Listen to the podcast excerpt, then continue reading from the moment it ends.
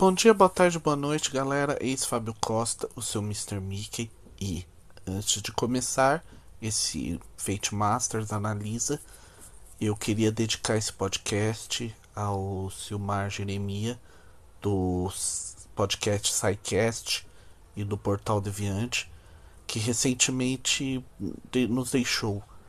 Enquanto parte da comunidade podcaster, eu em meu nome e no nome dos Fate Masters, deixo aqui esse podcast do Fate Masters Analisa em homenagem a esse entusiasta do podcast que nos deixou recentemente e que tinha como principal objetivo a divulgação científica, que é uma área que é muito importante e infelizmente muito desvalorizada no nosso país.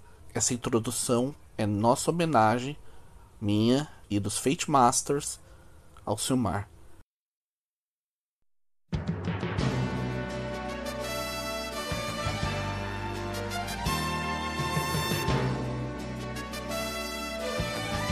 Boa noite, meu amigo mestre e minha amiga mestra. Bem-vindos a mais uma edição do seu Fate Masters, o podcast dos algozes jogadores. Dessa vez, nós vamos fazer um programa realmente interessante, mais um programa da série Analisa e um, um dos analisas mais legais que eu posso falar. Eu sou Rafael Meyer e estou com. Aqui é o seu Mr. Mickey Fábio, diretamente de São Bernardo do Campo, e hoje vocês se preparem porque vocês vão ver coisas muito grandes e muita coisa sendo destruída por aí, e muitas naves espaciais e, e tudo que tem direito. E diretamente da sua biblioteca com segredos ocultos que não deveriam ser conhecidos pela humanidade, cá está novamente o Cicerone Luiz Cavalheiro a conduzi-los, como sempre, pelos abismos da loucura da narração. Muito bem, gente, vamos começar aqui pelo nosso programinha especial. Estamos falando de Mecha versus Kaiju.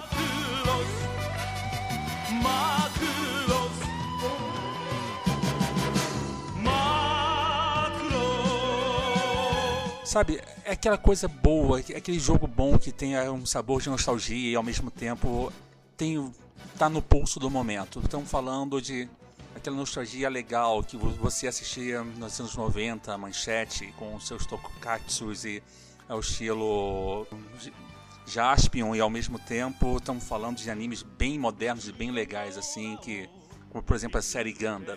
Estamos falando pau a pau e isso não é nada, porque Mechas vs Kaiju é muito mais do que ambos os gêneros.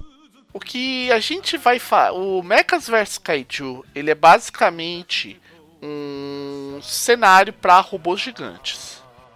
Entretanto, faz-se notar que, apesar dele ter sido construído como um cenário para robôs gigantes, ele é extremamente modular e as regras encontradas nele podem ser adaptadas e inseridas facilmente em qualquer cenário. Aham. Uhum. É. O Mechas vs Kaiju é como a gente disse, ele tem o foco original dele, é Gundam, Yamato, Macross.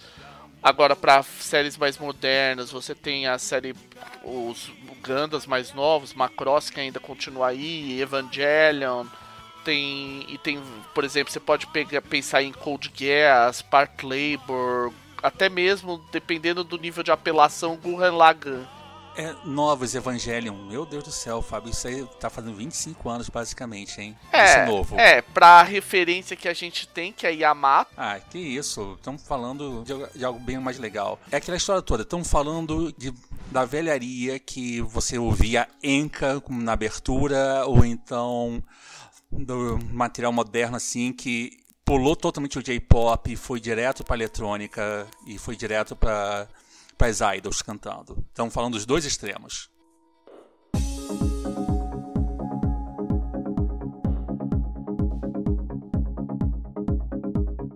Antes da gente começar a entrar, a gente, diferentemente do que a gente fez em Atomic Robo, em Mechas vs Kaiju a gente não vai falar sobre os módulos dele porque ele tem muita coisa. A gente vai passar por alto citando o que? Você tem é, um grande grupo de módulos, que é o Big Book, Big Book of Kaijus, que é basicamente são módulos com muitos e muitos kaijus, separados por tipo, ah, você quer o tipo inseto, você quer o tipo aquático, você quer o tipo de fogo, por aí afora. E você tem três grandes, é, três suplementos para ele para você modificar o cenário para determinados estilos, que é o Fate of America, que é para aqueles filmes de atomic horror, de formigas gigantes e abelhas assassinas, essas coisas do gênero. Você tem o Steam and Steel, que é para uma era vitoriana com criaturas gigantes bizarras, que pode remeter um tanto aí a Cthulhu, tal, de, assim indiretamente. E você tem o Sensational Sentai Squad Go, que é para a ideia de você pegar aí sim vocês partir para Metal Hero, Super Sentai, Mahou Shoujo, aí você vai estar tá entrando na roubalheira. Que não, não, Mecha vs Kaiju é um, não é só um cenário, ele é um guarda-chuva de ideias que você pode aplicar. Entendeu? Então é, ele é fácil de gestão.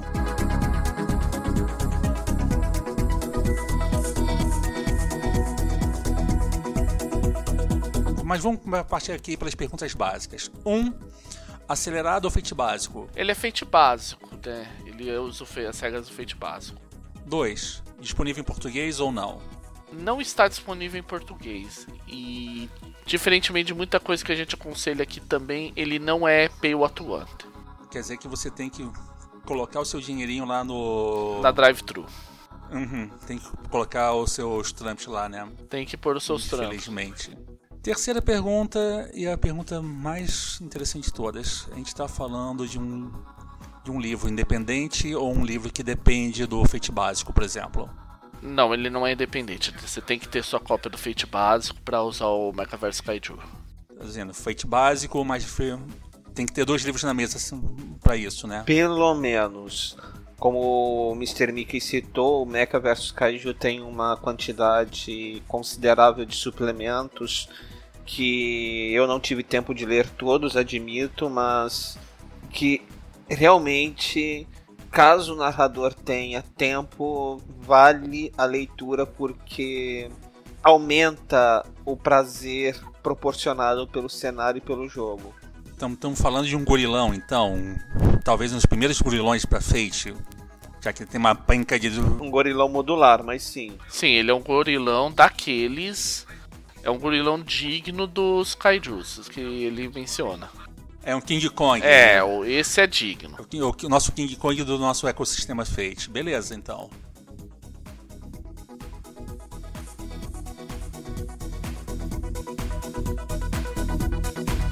Vamos aqui começar aqui a análise. Vamos pegar a primeira ambientação? Vamos, vamos, vamos para ambientação.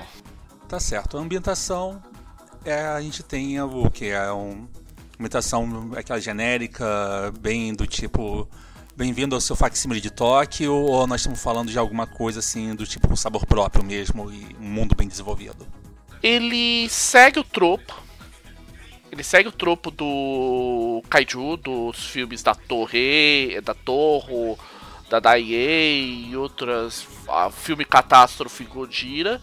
Mas ao mesmo tempo ele, ele incrementa o, com elementos específicos do cenário dele. Entendi. Então a gente, tá, a gente tá falando alguma coisa que eles fizeram um bom deverzinho de casa e tudo mais, porque um dos, talvez um dos grandes lances mesmo é que você. O cenário de mecha é que normalmente o cenário de mecha costuma ser, ah não, começaram a ter mechas a partir desse ponto e tudo foi magicamente transformado em uma sociedade em que robôs gigantes andam no meio da rua e não, de, e não pisoteiam os carrinhos lá embaixo. Correto? É, ele, ele é, não é nesse naipe. Ele é no naipe do ok, as coisas são um pouquinho mais complicadas do que aparentam. Interessante. Interessante mesmo. É. Tá certo. Uma coisa que eu, que eu li que talvez seja interessante é que o Mecha vs Kaiju, no seu cenário, ele faz uma evolução histórica. Então, ele passo a passo, ele conta uma história que começou que década de 40, se não me engano, ou um pouquinho antes, e foi narrando a evolução tanto dos mechas quanto dos kaijus. É, vamos lá, né, gente? Vamos é por parte, né? Uhum. Bom, eu vou falar dessa primeira parte, que é uma parte um pouco mais genérica. Na sobrenatural, acho que o Luiz pode dar suas opiniões mais avalizadas. no início da. Os, a coisa começa, oficialmente falando, com a bomba de Hiroshima, que dá surgimento ao que, ao que seria o Godzilla do cenário, que é o Kaibatsu. Que é o primeiro robô. É o primeiro robô. Não, o primeiro monstro gigante, é o primeiro kaiju que aparece. E a bomba de Nagasaki é utilizada para conter o Kaibatsu. E nessa brincadeira, obviamente esse material genético desse, desse kaiju é disputado por várias, várias forças até que um grupo obtém uma, uma, um tanto desse material genético. Esse grupo basicamente é nossos amiguinhos da melhor Coreia, a Coreia do Norte. Isso dentro... Ah, era Junti, isso, suas infindáveis maravilhas. Os norte-coreanos começaram a desenvolver a tecnologia de clonagem de kaiju como arma. E começo do cenário para os jogadores é basicamente quando os norte-coreanos começam a realmente soltar kaiju um atrás do outro. Então podemos dizer que o nosso grande líder é a Rita Repulsa do cenário. O Kim sempre nunca desapontando a gente como grandes vilões do mundo. Quem precisa dos russos? Atualmente, quem precisa dos russos? Donald Trump. Bom, enfim. Vamos pular isso, que política não é nosso, nosso forte. É, isso não é um podcast sobre política, então voltemos. Voltemos. Assim como em todo cenário assim, tem a questão do, das novas energias descobertas e tal, que foi as partículas zeta que elas afetam a parte de gravitrons. Isso é a explicação do cenário para ter o que chamam de gazers, que são seriam as armas lasers do cenário. Enfim, é onde tem a a roubalheira para você poder fazer robô gigante andando por aí sem precisar de energia atômica. Mas, como eu disse, e isso é, e eu também não vou aprofundar muito no cenário, existe um grupo que no Japão, que é o Mecha Assault Force, que é o grupo ao qual os personagens fazem parte, ou seja, o teu é a tua corporação de anti-kaiju como você tem em todo tipo de tokusatsu, em cenários de até mesmo de ultras, dos dos ultra tem lá patrulha científica e coisas do gênero. É bem interessante mesmo. A gente tem um fundamento que dá para o mestre e os jogadores confiarem que o cenário é bem estruturado e dá o suporte que eles precisam. Mas como a gente disse anteriormente, também tem a parte do sobrenatural. Aí Luiz, você que chegou a ler, o que, que você achou sobre essa parte específica? Então, a parte do sobrenatural é muito enraizada no folclore, não só no japonês, mas no folclore do Extremo Oriente como um todo. Não existem apenas mechas, mas existem. Não existem apenas mechas nem kaijus, mas existe o envolvimento direto da, do, dos kami e dos onis nas ações do mundo, o que influenciou tanto ações tomadas pelo Japão, quanto pela Coreia do Norte, quanto pelos diversos grupos envolvidos. O sobrenatural se faz presente, ele é uma força atuante, é uma força política dentro do cenário, inclusive, o que adiciona um certo grau de riqueza, pois não é simplesmente qual é o kaiju que vamos matar esta semana, não existe toda uma intriga criada não apenas pela existência dos kaijus, não apenas pela Coreia do Norte ser uma fábrica de kaijus, mas também por toda uma maracutaia que o sobrenatural aprontou para tornar-se relevante no cenário. Entendi. Então a gente está falando tem por trás desses monstros todos e toda essa superciência a gente está falando de uma influência divina ou então profana, correto? divino e profano quando nós falamos de cultura oriental é um tanto complicado porque eles não têm a, me a, a mesma compreensão que nós ocidentais temos desse termo. Eu diria a oposição entre bons e bom e mal também não é um bom não seriam bons termos, mas se a gente quiser ordem e caos Sim, ordem e caos com certeza é uma forma melhor de descrever a oposição. Porque, para quem não conhece, dentro do da cosmogonia japonesa você tem os kamis, que são os espíritos das coisas, e você tem os onis. que são entidades mais caóticas e propensas a serem malévolas. Porém, não porque elas sejam intrinsecamente más, mas é porque elas buscam perverter a ordem natural das coisas. E essa visão foi preservada pelo autor do Mecha vs Kaiju. Ele não correu a besteira, ele não, não incorreu na besteira de maniqueísmo barato e conseguiu entremear essa coisa toda de um jeito extremamente orgânico ao cenário. Então a gente tem a ver, os escritores fizeram então dever de casa bonitinho, né, sobre esse balanço. Com certeza. A parte de cenário é bem equilibrada, eles fizeram isso de uma maneira bem coerente, com, por exemplo, descrição toda de como os kaijus nasceram, como eles se ocultaram. Fala também sobre uma terceira força que é o Shogunato de Mu, que é ligada a Dagon, aí para quem o deus do mar aí dos fenício que depois foi incorporado aos mitos de Cthulhu. Então você vê que existe uma e tudo isso é feito de uma maneira bem coerente com o, com o cenário. Então estamos falando de um cenário que o lore dele é, não, não é só é forte, como também é um lore, como posso dizer, bem fundamentado.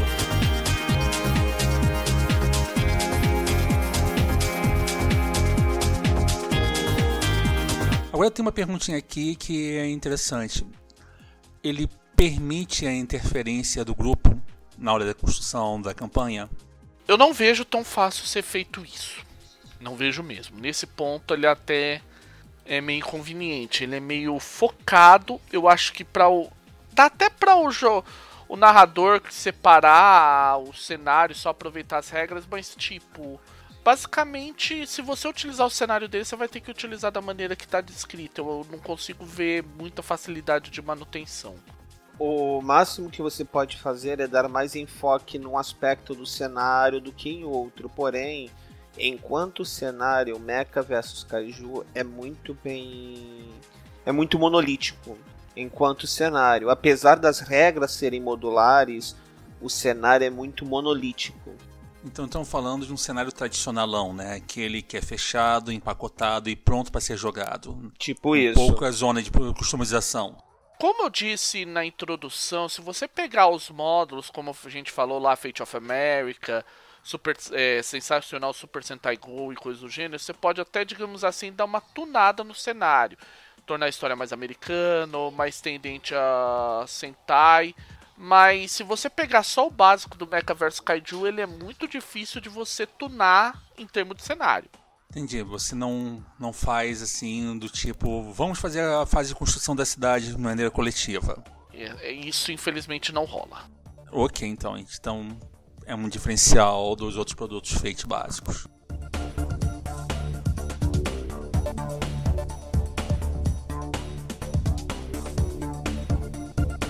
dar um pulinho agora, vamos para a parte de mecânica. Vamos, vamos pra que parte é o grande tchan, né? Uhum, vamos para a parte de mecânica, né?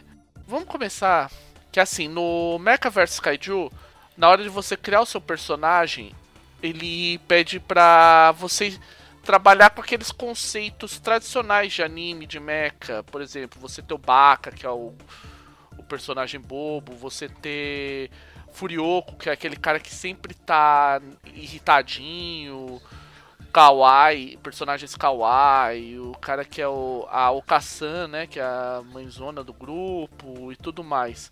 E cada um desses personagens, ele indica duas perícias como relacionadas, né, que é o tipo de coisa que é esperado que aquele personagem tenha. E ele dá uma listinha de façanhas que você pode escolher em cima dela. Então não é que nem os módulos que a gente viu em Atomic Robo? Não, não é que nem as esferas de Atomic Robo. Não, os arquétipos de personagem eles são bem arquétipos mesmo. Aham. Uhum. É, aquela coisa bem fechadinha mesmo que a gente tem então do de anime. Só é, não é tanto aqueles arquétipos tradicionais de anime, como tsundere e essas coisas. A ideia ele é mais voltado para aquele tipo de coisa que é esperado de encontrar num grupo de, vamos dizer assim, de combatentes, de então você tem o cara que é o, o cara que é o amigão da turma, o cara que é o rebelde e por aí afora. Entendi. Então a gente tem, tá seguindo direitinho a fórmula que a gente tem, vê em Anime de Mecha, correto? Sim, é. Bem ipsis mesmo. Tem o Ais, tem o. É, você consegue ver. Você vê lá, por exemplo, o Daikasu, que é o personagem estranho. Você vê a Rei Ayanami, Furioco, você vê a Asuka. O Manzashi, que é personagem piadista. Você vê o Kage. Enfim. O Kassan você pode pegar a Misato. Ele é bem picotadinho, vamos dizer assim. É bem no. É, tá bem. Bem na receitinha de bolo, né? Bem na receitinha de bolo, bem na linha do tropo, então nesse ponto é bem assim mesmo que funciona.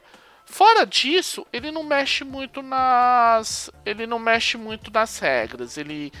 Isso, ele não dá sugestão de conceito, dificuldade, não muda os aspectos, continua sendo o sisteminha de cinco aspectos tradicionais da, do Fate. Ele apenas sugere que um deles seja o arquétipo que você escolheu. É, você monta o, o aspecto ao redor do arquétipo. Isso. Quem não, não tem obrigação de ser o conceito básico, correto? É, ele não menciona, porque na ficha ele aparece até um espacinho à parte escrito ar arquétipo. Então parte-se da premissa que não precisa estar incluído no conceito. É, Você pode fazer ainda um personagem único e só colocar isso como um, num aspecto secundário, terciário. É, bem legal. Bem... Concordo, concordo com a análise. E o que eu acrescento é que nos próprios arquétipos também existem indicações, não vou dizer sugestões, indicações de outros aspectos que podem ser úteis relacionados ao arquétipo principal.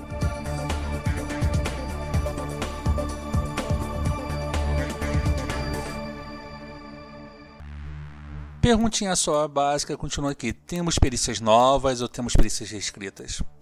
Tem, tem perícia nova e tem perícia reescrita. Vamos lá. A perícia nova, basicamente você tem as perícias de mecha, né? Que são todas as perícias relacionadas à, à pilotagem e tal, é, e por aí afora. A parte, porque no Mecha vs Kaijus ele não faz diferença dos, do, do que chamaremos dos, das duas formas normais de controle de mecha que é aquela coisa de mecha como uma máquina de você pilotar e aquela coisa de uma meio Evangelion, algumas versões de Gundam também tem isso de você ter controle por pensamento. A única diferença é que quando você faz controle de pensamento, você não tem perícias de pilotagem específicas para mecha. Você utiliza as próprias perícias do personagem como as perícias que ele vai usar para pilotar o mech. Então ele usa lutar para ataque, usa atirar para ataque à distância, atletismo. Entendi. Interessante isso. Ele, ele tem a perícia de computadores, né?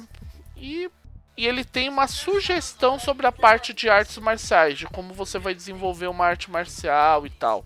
É umas regrinhas que incluem também façanhas específicas.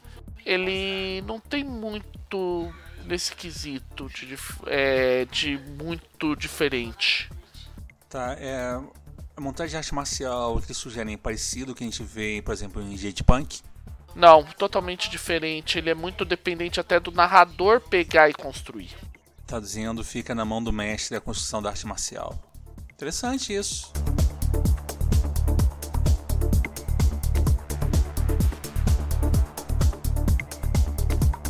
Tem uma pergunta aqui que tá me coçando a cabeça um pouquinho. Eu acho que vocês podem me responder também na parte de regra. Tem regra de escala? Tem. Diferenciada? Tem. A regra de escala ela é. Eles têm um número de níveis de escala entre. Entre personagem e o. A partir do personagem humano até o personagem mecha, o kaiju maior que existe, que é a escala astronômica. E ele utiliza uma regra que é até apelativa no meu ponto de vista. Cada diferença de escala, cada uma escala entre um personagem e um outro, o personagem maior troca um dos DFs por um D6. Então ele soma um resultado cheio de um D6 aos, aos seus rolamentos. Então viraria algo como tipo 3DF mais um D6. O que particularmente eu considero uma solução bastante elegante para lidar com criatura com, com oponentes em escalas de tamanho diferente em Fate. Eu eu já vejo um pouco diferente porque eu acho que entra numa coisa assim, você excessivamente desequilibra, você gera um desequilíbrio.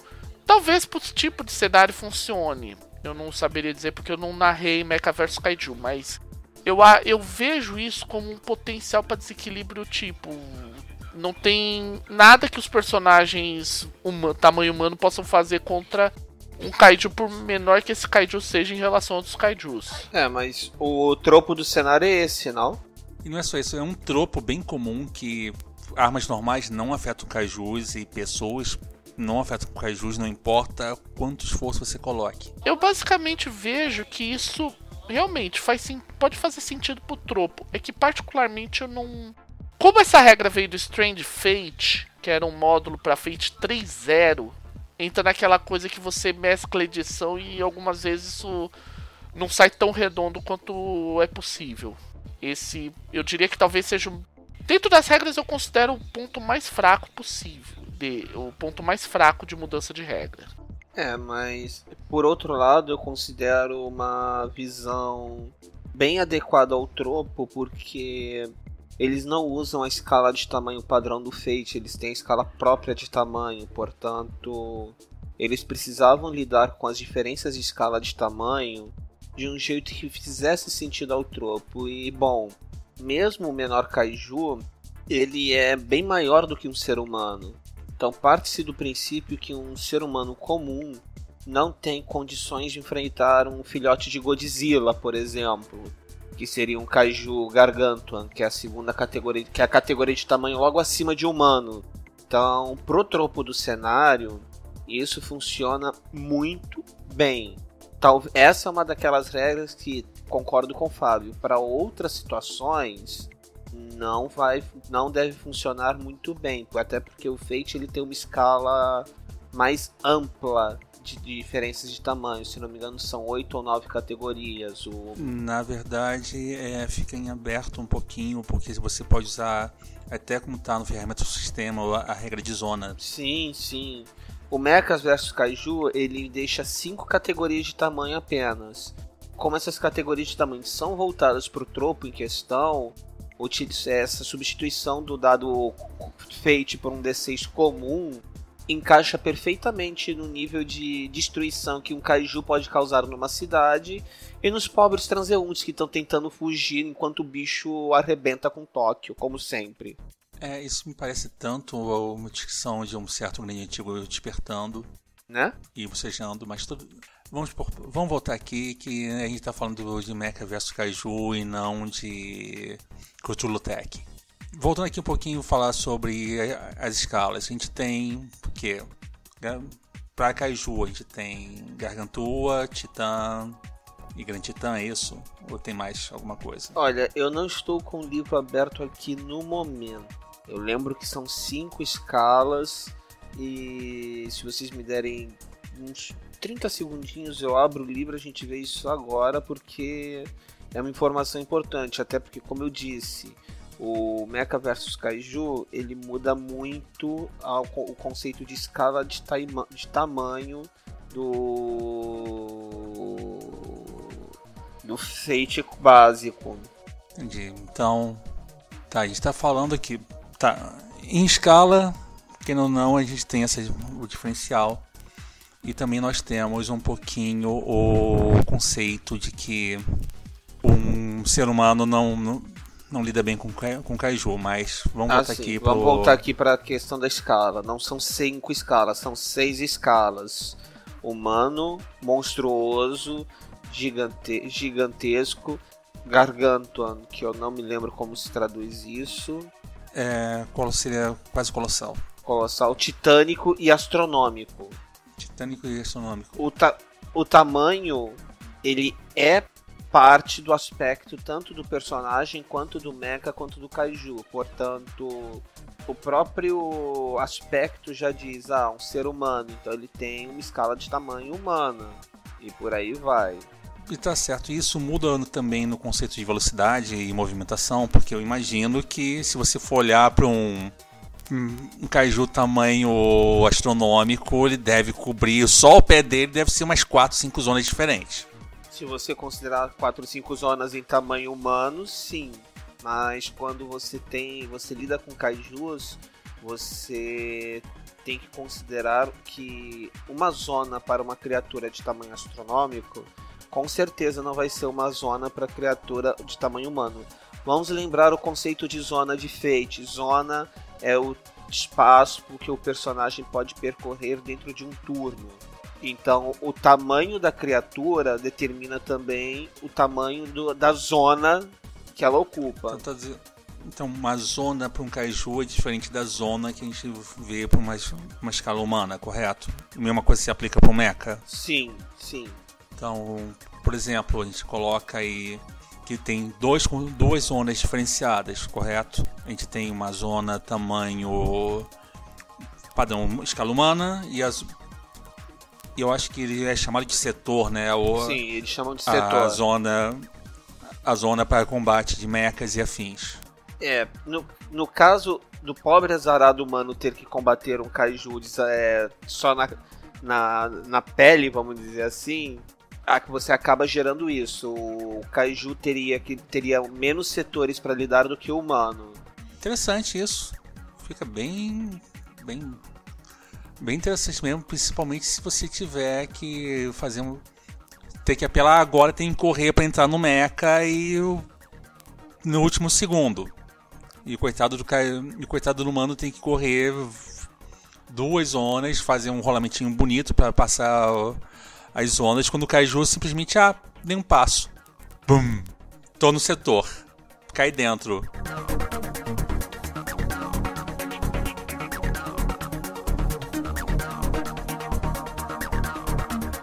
Aproveitando, antes da gente cair na parte de criar seus, suas, seus mechas e seus kaijus, eu queria, acho que a gente tinha que falar um pouco também, a gente disse sobre o sobrenatural, né? É, uma coisa importante é que ele tem regras sim para lidar com bênção shintoísta, poder psíquico e por aí fora. Sim, ele não é um cenário só de mechas. Ele mistura também a parte parte sobrenatural na brincadeira e tem regras que permitem, caso o jogador deseje, ou caso o narrador precise, criar seres capazes de utilizar habilidades sobrenaturais, como psiquismo, magia, então, assim, dá para você colocar um seus new type da vida dentro dos mecha, correto? Brincar de. Vamos brincar de Ganda, gente. Vamos colocar uns new type dentro dos mecha e vamos ver que bicho rola. Não, não é só isso. Você pode, até mesmo, dependendo do caso, você pode optar pela Visions of the Scaflown, onde. Ah, você tem. Se você fizer um pacto com o teu robô lá, com, usando um determinado item específico, você só você pode pilotar aquele mecha e você fica mais forte pilotando aquele mecha. Em compensação, todo o dano que você sofre, que ele sofrer, você sofre também. Cruel, mas escaflone era assim, você tacava um coração de um dragão lá dentro, bola pra frente.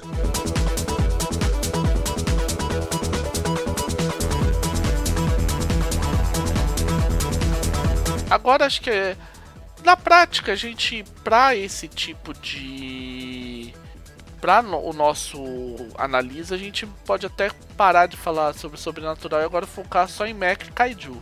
É, porque aí que entra a parte bonita para você, mestre, começar a brincar, né?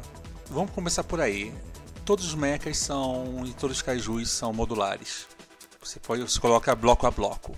Eu acho que é, é a parte mais legal. E a parte mais legal é que os desenvolvedores do Mecha vs Kaiju tiveram cuidado de colocar o sistema de criação de mechas independente do cenário. Portanto, se você quiser narrar uma aventura tipo aquele filme trash dos anos 90, Starship Troopers, utilizando as regras de Mecha vs Kaiju, você consegue. É.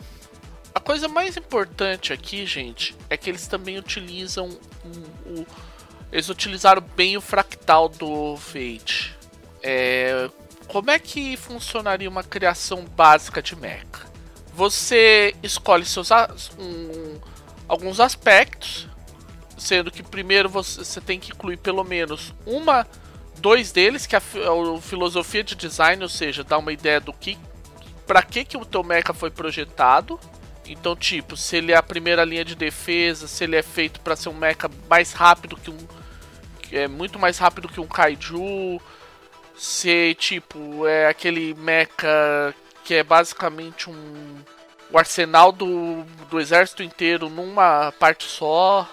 E aí você tem que também colocar o, o glitch, que é aquela história. Sempre vai ter um probleminha do tipo, ah, tecnologia. É, não, tecnologia experimental, recuperado da lixeira, exige sincronismo e coisas do gênero. Um glitch muito interessante que talvez muitos narradores não percebam é fabricado em série, ou seja, todo o esquemático dele é conhecido, todos os defeitos são conhecidos, todos os, os pontos fracos são conhecidos. Ou então até mesmo tem um glitch que apareceu em, em um anime de mecha assim que é clássico, que é Pet Labor, que você para pilotar você tem que ser baixinho, porque o cockpit não é lá grandes coisas. É, tem essa. E aí você força umas você obriga, obriga a colocar os seus jogadores com um aspecto travando. Apertadinho. Apertadinho, mirrado, baixinho e por aí vai. Aí, para continuar, é, cada, cada um dos equipamentos é, do Mecha, eles são basicamente. Você transforma ele. Se eu tô certo aqui, eu vou dar uma confirmada. Em aspecto ou em façanha.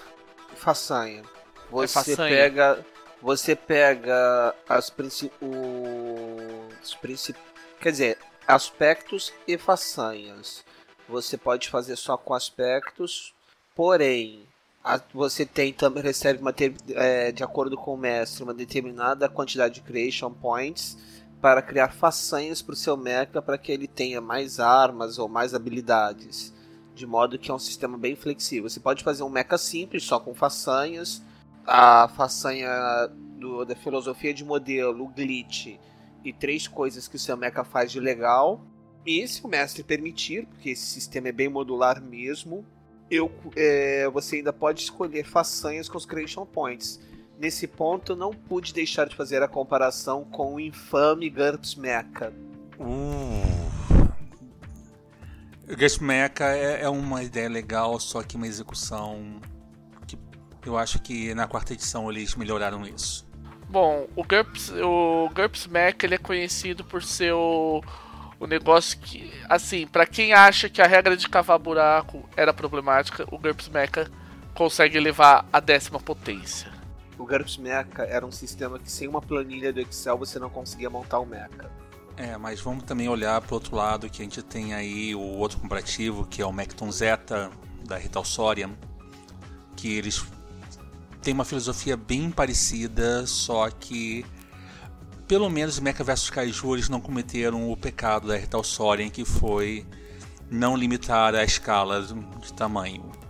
Basicamente, o mestre fala assim, ó, é escala tal, é escala tal, e você segue aquela escala, e você não pode sair pendurando apetrechos no seu mecha enquanto você estiver ponto. É, na prática você até pode, você tem o você tem os momentos onde você pode, é, no seu, na sua construção, você pode pôr a regra de Gatai. Ele implica, ele existe a regra para você criar um, um Gatai de mechas. É, mas voltando aqui, tá certo. Os sistemas de, você coloca basicamente o que? As facinhas são os sistemas, né, de ataque, defesa, movimentação e por aí vai. Você parte da premissa que as façanhas elas vão compor os elementos, os subsistemas do da é, os subsistemas do seu mecha. Você tem três que seriam básicos, vamos dizer assim, que é ataque, defesa e movimentação. Em teoria, todo mecha deveria ter alguma coisa desses três. E você tem outros quatro que são distinguíveis, que é a parte de sensores, ou seja, você, você tem, por exemplo, um, um, HUD, um HUD tático, a parte de pilotagem, que ele aprimora, na verdade, a tua, o, da tua, tua parte de movimentação. A parte de energia, ou seja, que de repente você consegue dar um oversurge para fazer um ataque especial, vamos dizer assim, um ataque mais poderoso. E o de. E o de superestrutura, que permite você criar mechas maiores. Ou fazer um mecha que na verdade é um gatai de outro, de vários mechas. Eu acho que aqui vale a pena a gente dar uma paradinha e dar uma explicada no conceito de gatai, porque muitos dos nossos espectadores podem ser como o bom e velho Cicerone aqui que tem pouco ou nenhum conhecimento de anime e mangá. Olha só, o Gatai eu acho que tá muito mais próximo ao a Power Rangers do que anime e mangá, gente. É, o Gatai, para quem não, ainda não associou, é a ideia de você pegar vários robôs, vários mechas pequenos e combiná-los no maior. Isso é explorado aí em vários. Em, no, principalmente em Tokusatsu, ou seja, nos Power Rangers da vida. Normalmente são cinco que dá Gatai em um. Aí tem algumas variações do tema. Poderoso Grand Titan, eu te amo. Ou aquele dragão lindo também, também, os Power Rangers. É. Ou também o em Gurren né? Que você tem um mecha que ele vai dando Gatai tanto mecha, mas tanto mecha, mas tanto mecha que na sua forma mais suprema, ele se apoia em galáxias. Ou então a gente fechando aqui só o pessoal da ficção hard, quando o pessoal em Cavaleiros de Sidônia, Knights of Sidonia, quando todos os mechas resolvem agir em conjunto. Também você pode falar aqui um Gatai, porque eles estão todos interligados, estratégia, coordenação, estão agindo todos como fosse um só o Gatais funciona nessa, em todas essas maneiras e um pouquinho mais também.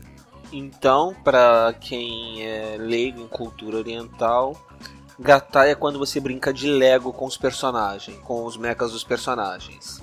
É, você tem essa possibilidade de construção. O mas basicamente é isso que é a criação de um mecha em Mecha vs Kaiju. Você tem que pensar que os pontos de construção do seu mecha é como se fosse o próprio. Seria a própria recarga do teu personagem. É, você teria, vamos dizer assim, uma recarga de. de um, uma pontuação determinada e cada um desses pontos você utilizaria para comprar uma façanha, que é basicamente o que a gente tem.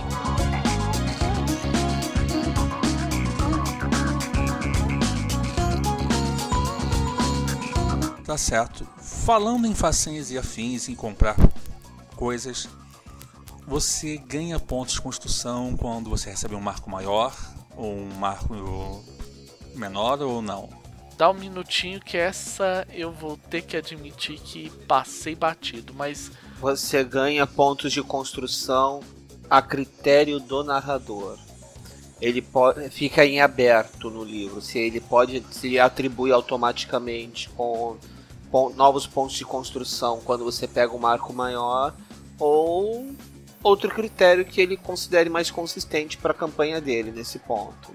Traduzindo, você pode fazer o upgrade do seu mestre permitir, você pode fazer o upgrade do seu, me do seu mecha ah, entre histórias. Interessante. É, na verdade ele diz aqui, acabei de achar, é, a, é, se você tá trabalhando, tiver trabalhando com esse sistema, não tiver utilizando os mechas que o Mechaverse Kaiju traz, traz pronto, ele a cada marco significativo você recebe mais dois pontos, mais dois CP para turbinar o seu mecha. Opa, interessante isso.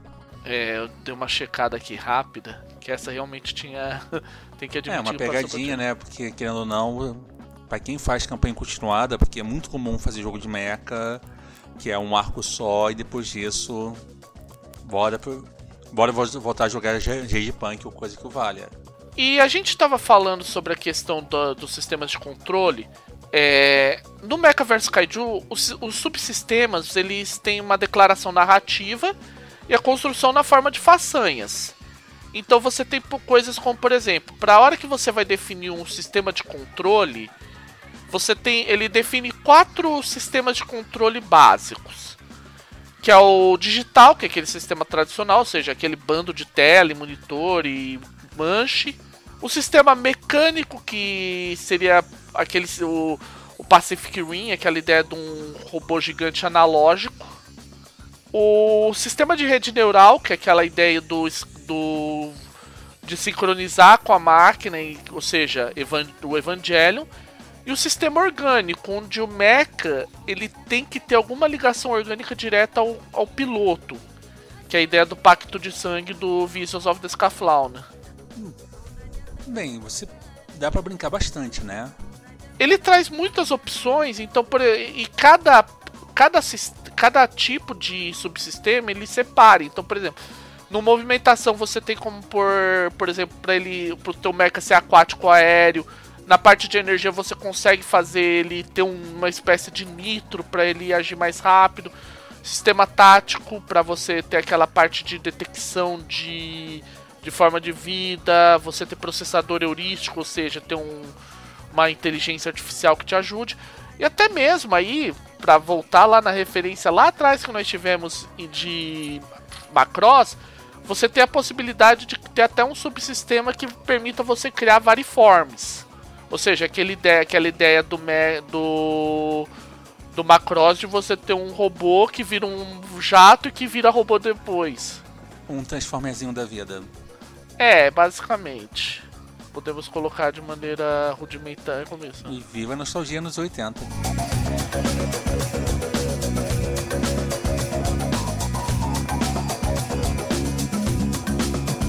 Agora vamos aqui a, a, parte que eu acho bem legal e vou ser bem sincero, é a parte que o mestre mais se coça. Vamos fazer um kaiju, gente. Como é que é o método? Basicamente parecido com o, o método de fazer o mecha. Com a diferença, óbvio, que o Kaiju tem acesso a outros tipos de façanhas. É, na verdade, ele muda, ele só muda algumas. É, em, em, embora ele aparente ser um outro sistema, porque ele utiliza outra, ele utiliza outros termos, basicamente é o mesmo sistema que você tem para criar o os, os mecha, com uma diferença que, que você tem perícias também, você pode incluir perícias. Você tem a ideia de que você precisa de. Você vai ter cinco aspectos, né? Que você vai ter. Ele trabalha com motivação e instinto. Aí, para quem lembra do ferramentas de sistema, ele tem essa ideia de motivação e instinto. Aí você tem a criação do dos kaijus, ele ele segue o mesmo padrão de pirâmide do Fate. Então, você ele nesse ponto é bem similar e ele trabalha com os pontos de mutação, que é o, é a mesma coisa dos pontos de construção dos mechas. Só que aí você vai colocar, por exemplo, ter o teu hálito de fogo, ataque alternativo, se ele explode, se ele pisa, se ele atropela, se ele ataca no escuro e coisas do gênero. Traduzindo para o mestre, o trabalho é do tipo: você escolhe, gasta os pontinhos de, de mutação e aí você tem o seu monstrão pronto para esmagar Tóquio de novo. Exatamente. É, uma coisa importante que ele também traz é a possibilidade de você considerar o, os, os VLKs, os Very Large Kaiju. Ah, a ideia é você imaginar que você utiliza três setores, ele parte daquela premissa, você pega três setores, cada setor é um kaiju diferente, de certa forma. E que para você vencer esse kaiju, você tem condições do tipo, você tem que vencer a, cada uma dessas partes e conforme o que você vai fazendo, ele vai liberando, é, ativando o que ele chama de façanhas de destruição, ou seja, quando, por exemplo, se o Kaido, você que tem lá um que é dois dois braços lançadores de chamas, dois braços com cabeça de dragão lançadores de chamas. Você decapitou um, o corpo principal pode ganhar alguma vantagem especial. Traduzindo, evoluir. É mais ou menos é, o esquema que é visto no ferramenta do sistema, né? Sobre enfrentar algo que é composto por muitas zonas com essa evolução, correto? Sim, de uma certa forma.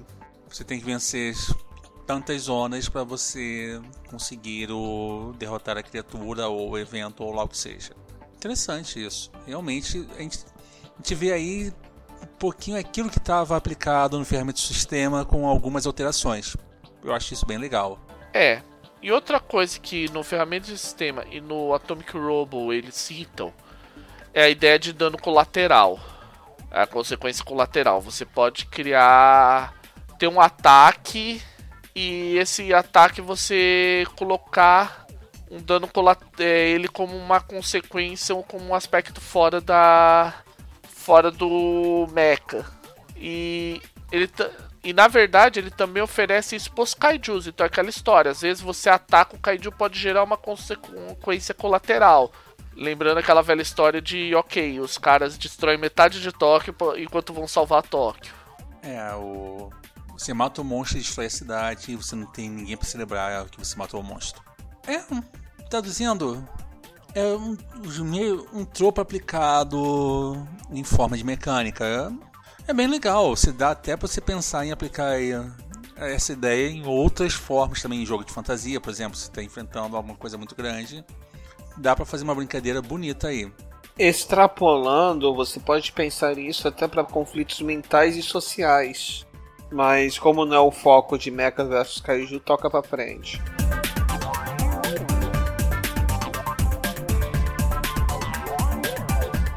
tem mais alguma coisa que vocês querem detalhar, assim, mais alguma regra adicional, uma mecânica nova, assim, que seja interessante dar uma olhada? Eu acho que em termos mecânicos ele não tem muito mais a gente falar.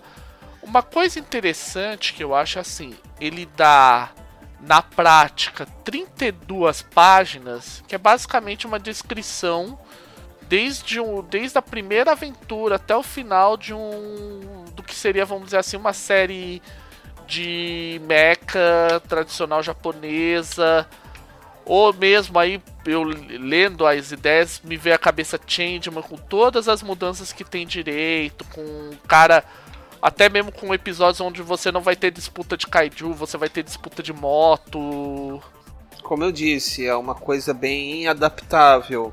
Se você tiver um pouquinho de paciência, você pode adaptar você pode trocar mechas por navios e fazer uma campanha de piratas é muito adaptável o sistema. É porque eu lembrei mesmo é daquela cena clássica de Changeman da luta do. É, o pega do Change Dragon com o Buba.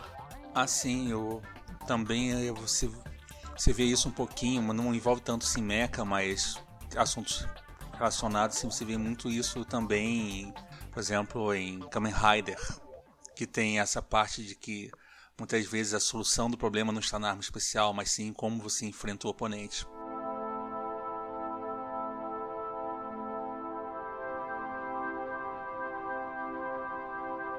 Já que não tem mais nada para adicionar, vamos para a partezinha que a gente gosta tanto de fazer e de falar, que é adaptando isso para outras coisas sem ser Mecha vs Kaiju.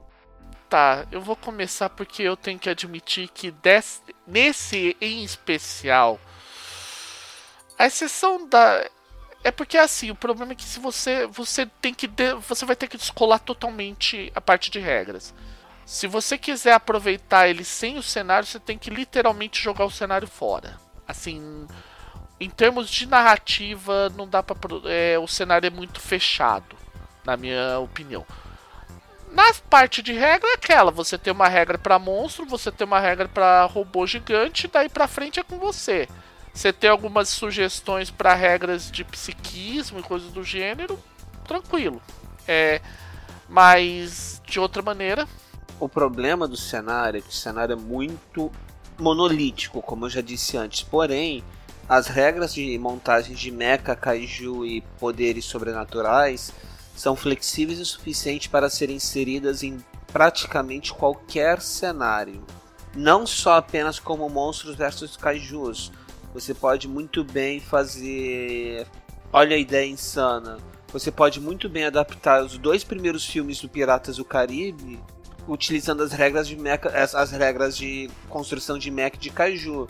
Em vez de construir mechas, você constrói navios. Em vez de construir kaijus, você constrói os minions do David Jones. Bingo. Dá para fazer. Eu sei um pouquinho do contra aí.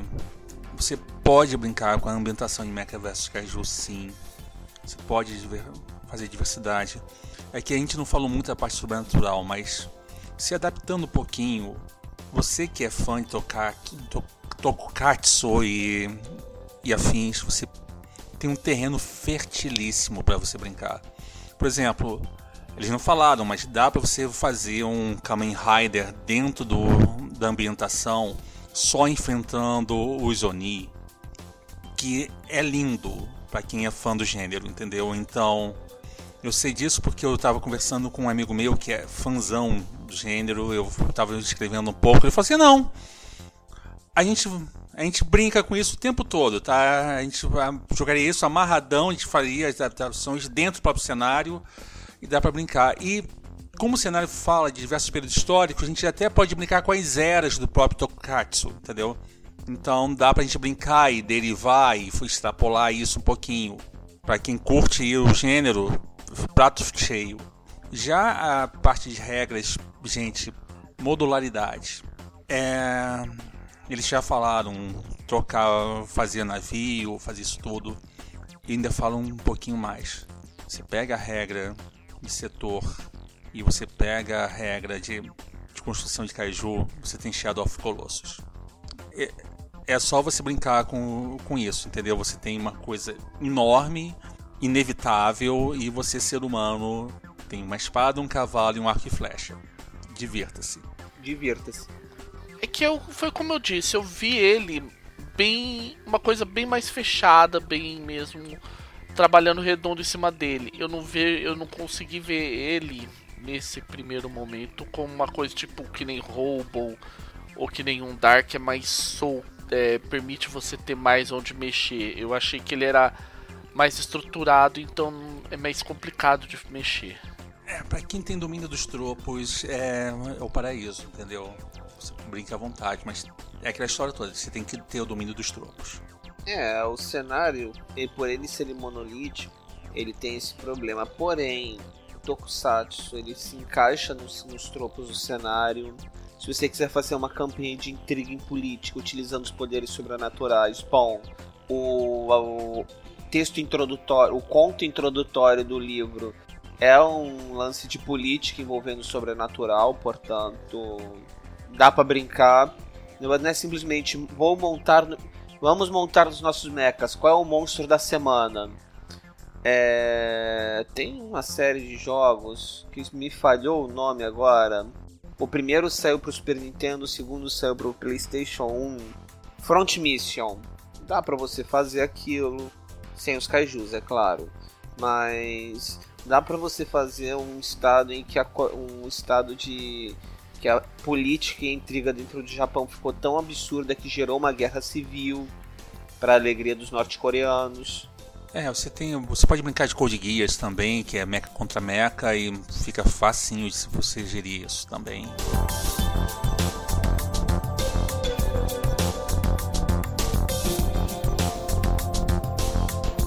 vamos pro, pro ranqueamento?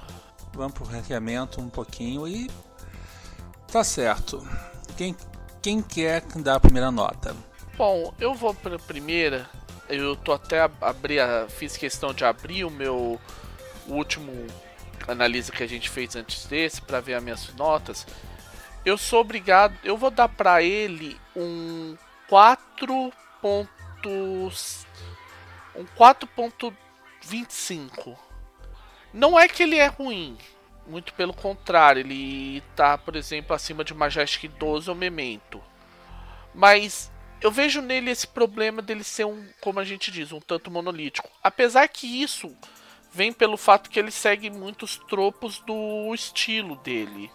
O, o Mecha vs Kaiju é uma coisa que ele é muito redonda para você fazer adaptações envolvendo tokusatsu e coisas do gênero, mas que fora você acaba tendo problema de ter que meio que trabalhar uma parte ou outra, ou seja, ou você parte por, como disse, você meio que dá uma ignorada nas regras adicionais e joga toda a parte de mecha e de kaiju no fora e foca no esquema tipo Kamen Rider, ou então você faz ao contrário, você muda completamente o, cenário, é, o cenário e aproveita as regras de criação de mechas e de kaijus.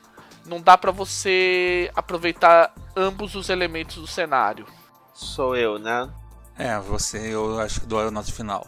Então, Infelizmente, Mecha vs Kaiju ele toca num, em uma série de tropos e ambientação que eu não gosto. Isso já faz ele perder meio ponto na escala.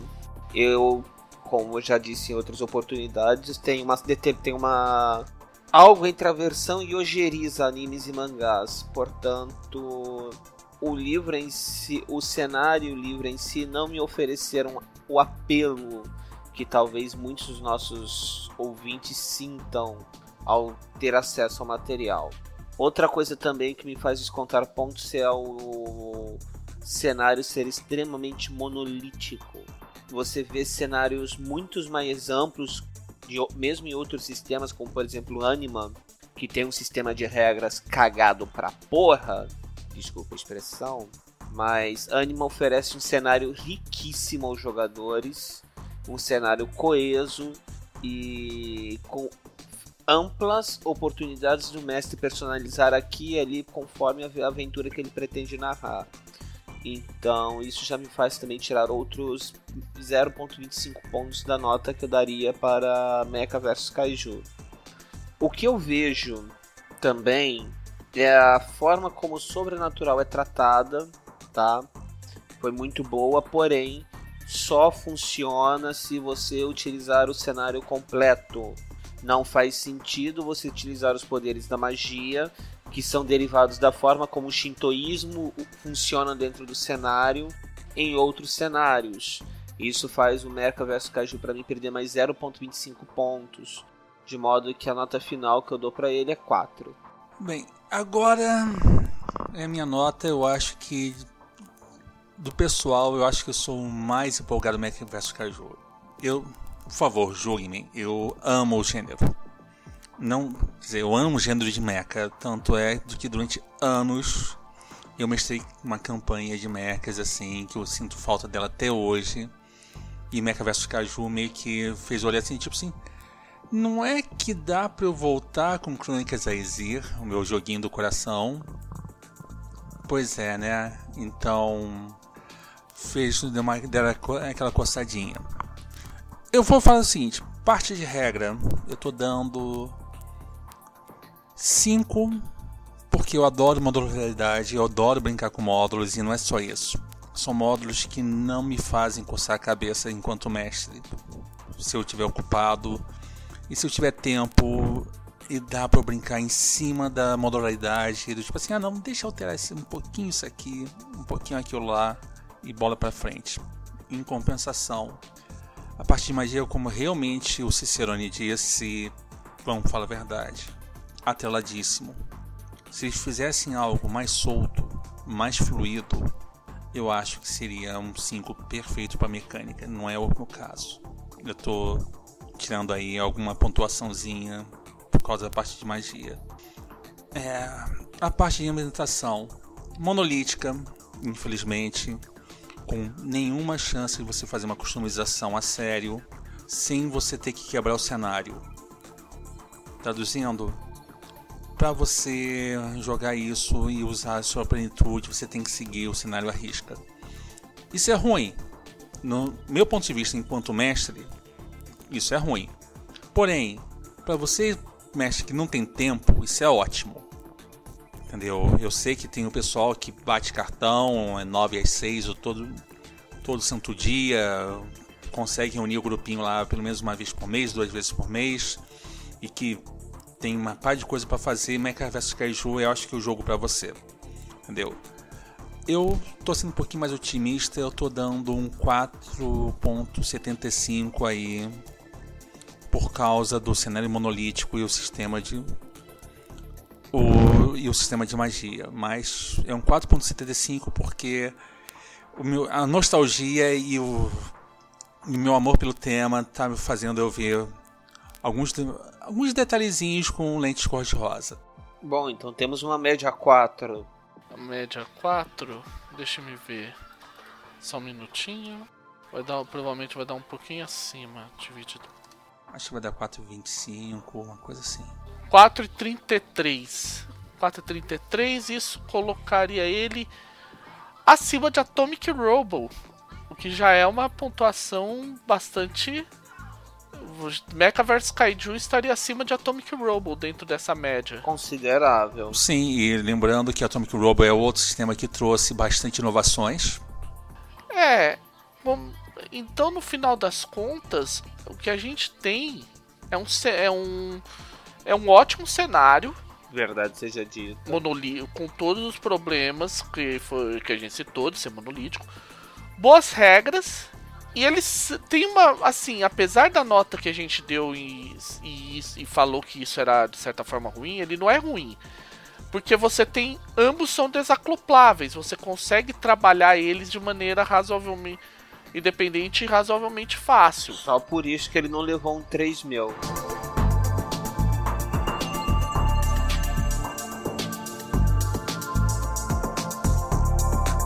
Então, né, gente? A gente já tinha. Valamos tudo que tinha para falar sobre Mecha vs Kaiju, né, senhores? Acredito que sim, então. Eu acho que. Vamos dar os recadinhos de sempre, né? Vamos dar os recadinhos de sempre. Vamos falar sobre. Dessa vez, eu, eu tenho um recadinho assim que. Gente, é aquela história toda. Vocês.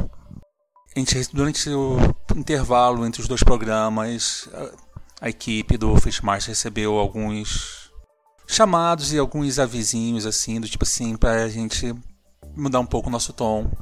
A gente ouviu suas críticas, a gente tá mudando o tom, entendeu?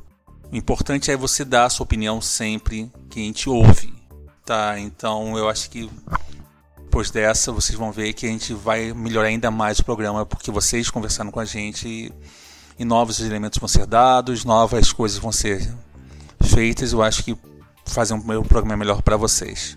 É, gente, para falar com a gente, até para dar aí os puxões de orelha, que foram um tanto que foi dado aí pra gente nesse meio tempo, lembrando sempre, hashtag FateMasters na comunidade Movimento Fate Brasil, na comunidade do Google Plus do Fate Masters, que vocês encontram o link no show notes desse episódio, no e-mail fatemasterspodcast.gmail.com Lembre-se de comentar, de fazer as suas críticas, as suas sugestões para a gente estar tá sempre melhorando o Fate Masters.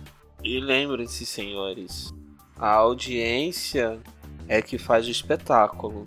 Bom, gente, então acho que por hoje é só, né, senhores? É, vamos lembrar sempre que a gente diz: quanto mais Fate, melhor. Quanto mais Fate, melhor, né, gente? Quanto mais Fate, melhor. Bom dia, boa tarde, boa noite e tchau! e bons pesadelos para todos vocês.